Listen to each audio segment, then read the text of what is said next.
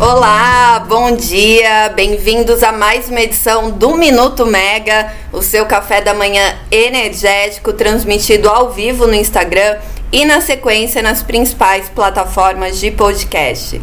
Nessa quarta-feira, 4 de outubro, vocês ficam comigo, Natália Bezutti, em mais uma edição que vai trazer os destaques do setor, né, nessa semana, mas principalmente falar sobre a perspectiva de aumento do despacho termoelétrico agora, né, com o que está acontecendo a seca no Amazonas e também como isso está relacionado às questões de transição energética e mudanças climáticas.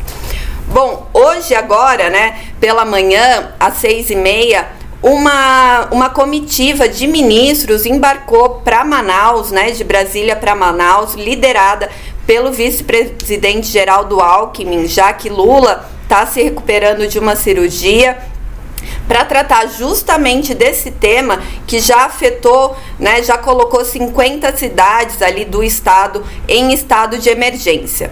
Bom, Ontem, no início da noite, teve uma reunião no Palácio do Planalto para discutir o assunto, né, entre os ministros que estão nessa comitiva e depois, tanto Geraldo Alckmin como o ministro de Minas e Energia, Alexandre Silveira, eles disseram aos jornalistas que o acionamento de termoelétricas a diesel para abastecer a região está sendo discutido com o operador nacional do sistema. Sobre a questão do diesel, né?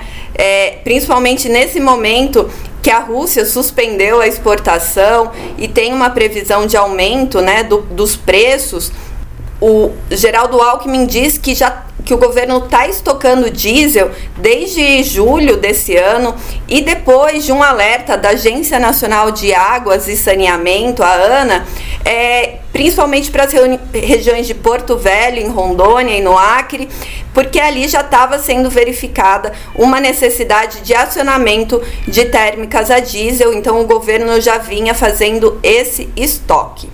Bom, agravado a isso, né, em complementação a isso, é, o Rio Madeira, com uma vazão ali abaixo da, é, dos 50% da média histórica, teve esse problema, afetando também a geração da hidrelétrica de Santo Antônio, que é a quarta maior do país, mas tanto o ministro é, Alexandre Silveira quanto Alckmin, vice-presidente também ministro, ambos falaram que não há, no momento, um, uma preocupação quanto ao abastecimento de energia para essas regiões, muito por conta desse estoque de diesel. Sobre a questão de Santo Antônio Energia, a Camila Maia falou no minuto de ontem, então vale a pena voltar a um episódio para entender melhor sobre a, a paralisação né, dessa hidrelétrica.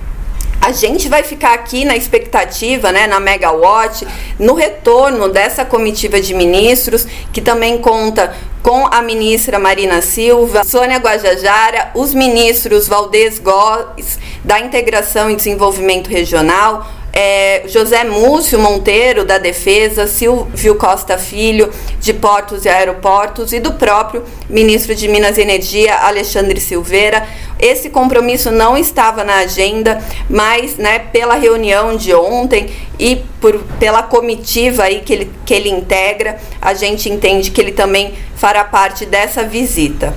Hoje também está prevista a reunião do Comitê de Monitoramento do Setor Elétrico, o CMSE, né? Começa sempre à tarde, a gente acaba tendo é, novidades sobre o assunto é, na parte da noite, então vamos ver também o que vem dessa reunião, se vai tratar da questão da seca, principalmente na região norte, né? Já que a gente está nesse período de El Ninho, altas temperaturas, um período de seca aí. É, que o El Ninho traz, né, mais forte nas regiões norte e nordeste e chuvas na região sul.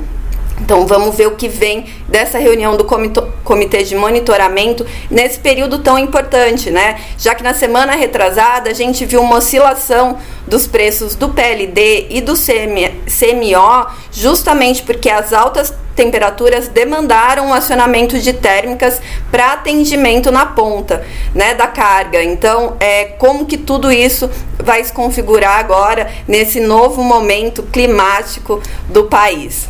Bom, ontem também foi publicada uma portaria no Diário Oficial da União que amplia o período de exportação é, termoelétrica dos agentes para os países vizinhos, Argentina e Uruguai, desde que não estejam despachando para atendimento do SIM, né? Então, do Sistema Interligado Nacional. Então, se a térmica for é, necessária para atendimento da garantia energética, do suprimento, esse montante não pode ser exportado. E essa portaria ela ampliou o prazo, por quê? Porque venceu a, a, o prazo anterior era 30 de setembro. Então, ontem o, o Ministério renovou, digamos ah. assim, o prazo para essa exportação até 30 de setembro de 2024. Os agentes né, que já tinham contrato de uso do sistema para exportação, o CUST, é, não vão precisar de nenhuma outra alteração, já vai ser feito o aditamento. Bom, e sobre o diesel, né, que vai ser tão importante agora, nesse período, para a geração termoelétrica na região norte. Ontem, sobre o diesel, o, o presidente Jean Paul Prats, presidente da Petrobras, disse na cerimônia ali de celebração dos 70 anos da companhia é, ele disse que a Petrobras está é, estudando sim um reajuste no preço do diesel e dos combustíveis aí de forma geral, podendo afetar também gasolina, até o final do ano. Segundo Jean Paul Prats, é, esse, essa possibilidade de reajuste vai depender de quanto tempo vai durar a tempestade que ele chamou, né? De uma tempestade perfeita, que é a suspensão do diesel russo do, da exportação do diesel pela Rússia, junto do aumento do preço do barril do Brent, né, do petróleo tipo Brent. Então, dependendo de quanto tempo né, essa tempestade se configurar, então pode ter é, um reajuste no preço do diesel até o fim do ano. Mas o que não está em estudo, segundo Jean Paul Prats, é a manutenção do investimento da empresa na margem equatorial, que ela prevê a exploração de 16 poços. Na semana passada, ela obteve a licença do IBAMA para a exploração de dois é, na Bacia Potiguar, no Rio Grande do Norte, né, ali no campo de Pitu, mas que ela mantém o, o foco também na Foz do Amazonas e de é, conseguir cumprir as condicionantes para ter um, um, um poço ali exploratório também na região. Enquanto né, o Jean Paul Prats fala tanto dessa questão da vocação petrolífera da empresa e de que ela quer se manter né, como a última ali na exploração, é, o diretor de transição energética, Maurício Tomasquim, fala desses planos para a integração às renováveis da empresa e que ela deve, até o início de 2024, fechar algum M&A ali para é, aquisição de projeto eólico ou solar. A empresa, né, segundo Thomas Kim, ela tem a intenção de conseguir alguns megawatts antes de dar início àqueles 23 gigawatts de eólicas offshore que a empresa protocolou em pedido de licenciamento junto ao IBAMA. Então vamos ver como tudo isso se desenrola. Esses três assuntos, né? O, o M&A eólico solar, reajuste dos combustíveis e também exploração da margem equatorial, você confere nas matérias da Maria Clara Machado na Megawatt. E por que, que eu falei de transição energética lá no começo e como isso né, está relacionado à exploração de termoelétricas e também de combustíveis. Porque ontem o diretor-geral da ANP, Agência Nacional do Petróleo, Gás Natural e Biocombustíveis, o Rodolfo Saboia, ele participou de uma reunião da Comissão de, de Infraestrutura do Senado e ele falou que o mundo, depois da guerra né, da Rússia na Ucrânia, mudou um pouco a visão romântica da transição energética que tinha, que seria algo, né, segundo Saboia, antes visto como uma transição mais suave, mais tranquila, sem tanto impacto direto em preços e suprimento, né? É, da capacidade de atender a demanda. Hoje, Saboia diz que essa visão romântica já passou o, a Poliana Souto ela acompanhou é, a, a, audiência, né, a reunião da comissão do Senado, e o Saboia também comentou sobre a questão da reinjeção do gás. Esse é um motivo sempre de embate entre o Ministério de Minas e Energia, a Petrobras, né, e até de forma geral no mercado, que as petroleiras elas usariam muito gás, né, na reinjeção usariam, fariam mais reinjeção do que o necessário para aumentar a produção do petróleo. E para Saboia, isso é uma questão estratégica de cada empresa mas que sim, né, a, a vocação também do gás natural poderia ser é, utilizada para o país para atender diversas demandas, mas aí entra numa outra questão, não só estratégica de cada empresa que está no país, mas também de infraestrutura para escoamento dessa produção, né? Então precisaria de uma articulação política para novos gasodutos, novas infraestruturas. Quem participa de uma reunião da Comissão de Infraestrutura na quinta-feira, às nove, é o diretor Sandoval Feitosa, diretor-geral da ANEL, é, e ele vai tratar das diferenças tarifárias né, entre as regiões do país. É, o, o, diretor Sandoval Feitosa já participou é, recentemente, né, em agosto, de uma reunião da. Hum, da Câmara dos Deputados e ali ele ganhou até o apoio da bancada do Pará. Era uma reunião que discutia o aumento tarifário é, no Pará, né, da distribuidora do Pará, e ele ganhou o apoio da bancada do Estado justamente por porque eles entenderam que era uma questão muito mais de, de política pública do que dos cálculos que a ANEL consegue fazer nas tarifas.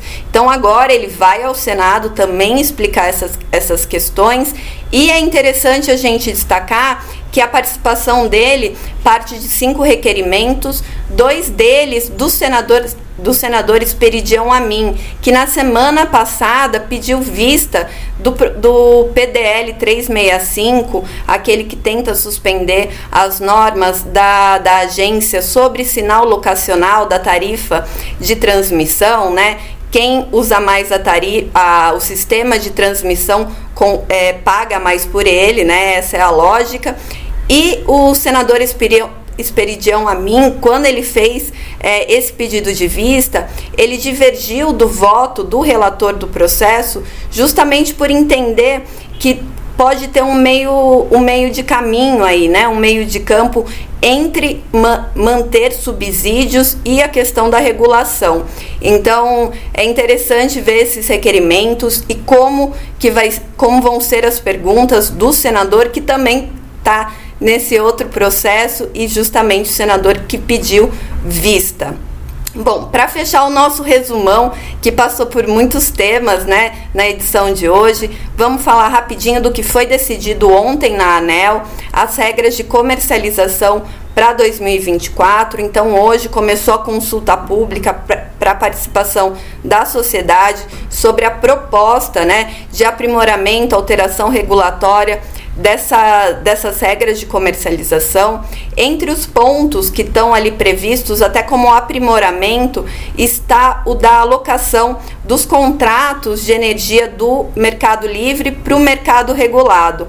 Ali, uma da, a proposta né, que haja um ajuste nesse mecanismo, justamente porque a gente está num período de PLD baixo, né, praticamente durante todo o último ano, com exceção da semana retrasada, e é nesse momento que as empresas fazem a alocação dos contratos, no momento do PLD mais baixo, para o mercado regulado. E aí a ideia é que haja esse ajuste para que não haja uma arbitragem de preço futura.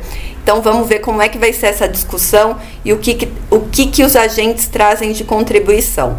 Outro ponto importante discutido na reunião de ontem, né, que não foi discutido, estava no, no bloco dos processos ali no voto, é, mas que a, a, partir de amanhã a ANEL recebe contribuição para outra consulta pública, que é a que trata da revisão da receita da venda de energia das usinas de Angra 1 e Angra 2, as usinas nucleares. E ali a ANEL faz um cálculo, né, com a parcela A, B e de ajuste para entender o custo do combustível, o custo de operação e manutenção, também tem parcela de administração, encargo de rede.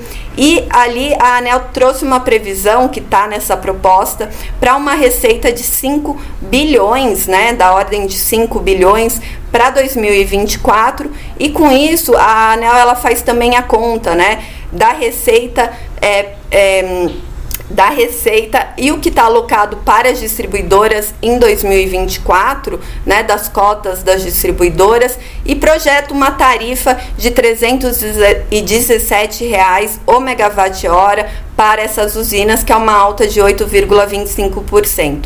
A receita, a, né, se ficar nessa ordem de 5 bilhões de reais, é, a previsão de alta é de 8,55% em relação ao que está fixado agora para 2023. Bom, por hoje é só. A gente vai ficar de olho nessa questão né, de acionamento de mais termoelétricas, o que vem da reunião do Comitê de Monitoramento do Setor Elétrico, além dos painéis na Rio Innovation Week, que hoje à tarde tem a mediação de Camila Maia e também de Larissa Arayum, a nossa CEO. Obrigada, por hoje é só. Tchau, tchau.